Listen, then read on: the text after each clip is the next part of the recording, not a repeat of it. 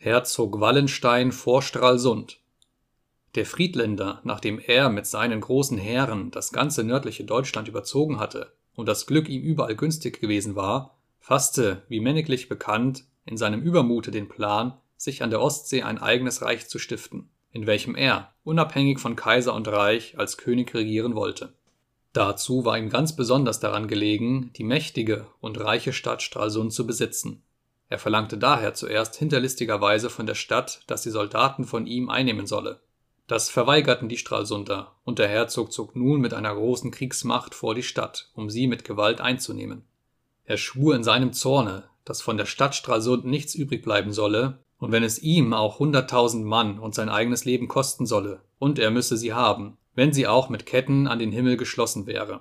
Mit solchen Schwüren kam er am 27. Juni 1628 vor der Stadt an.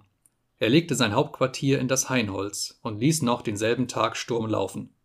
Allein die Stralsunder hatten Hilfe von den Dänen und Schweden bekommen und wehrten sich so tapfer, dass die Kaiserlichen nichts ausrichten konnten. Auf einen Tag verloren sie 500 Mann und auf einen anderen sogar 1500.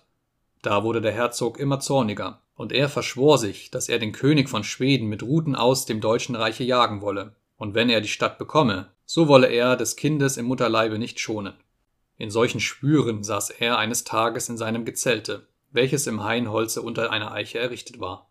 Um ihn saßen seine Generäle und Offiziere, und er hatte gerade ein Glas mit Wein in der Hand und wollte dasselbe zum Munde führen.